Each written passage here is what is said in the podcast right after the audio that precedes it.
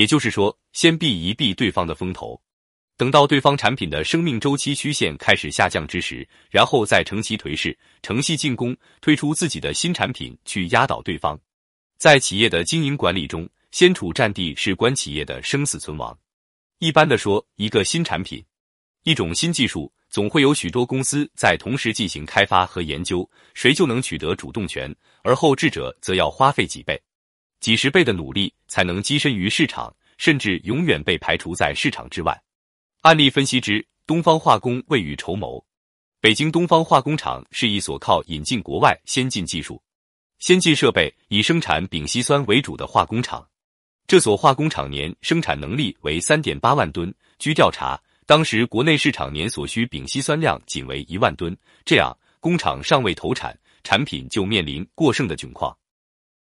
丙烯酸是一项填补国内空白的重要化工产品，但是产品没有销路，又是个关系到工厂前途和命运的大问题。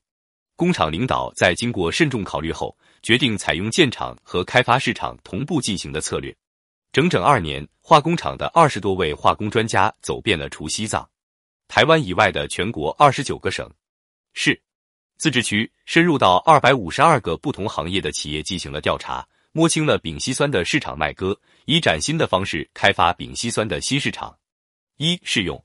东方化工厂投资四十万元，从国外买回三百吨丙烯酸极酯，以低价赠送给全国各地需要使用丙烯酸的工厂企业，请这些企业试用，并坦言相告，将来东方化工厂的产品就是这样，如果有意，保证退货。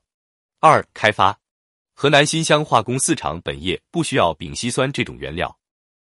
东方化工厂大胆的把石油研究院研制的泥浆处理剂成果介绍给新乡化工四厂，同时送去二十吨丙烯酸供他们使用。结果，河南新乡化工四厂名声鹊起，成了大庆油田和胜利、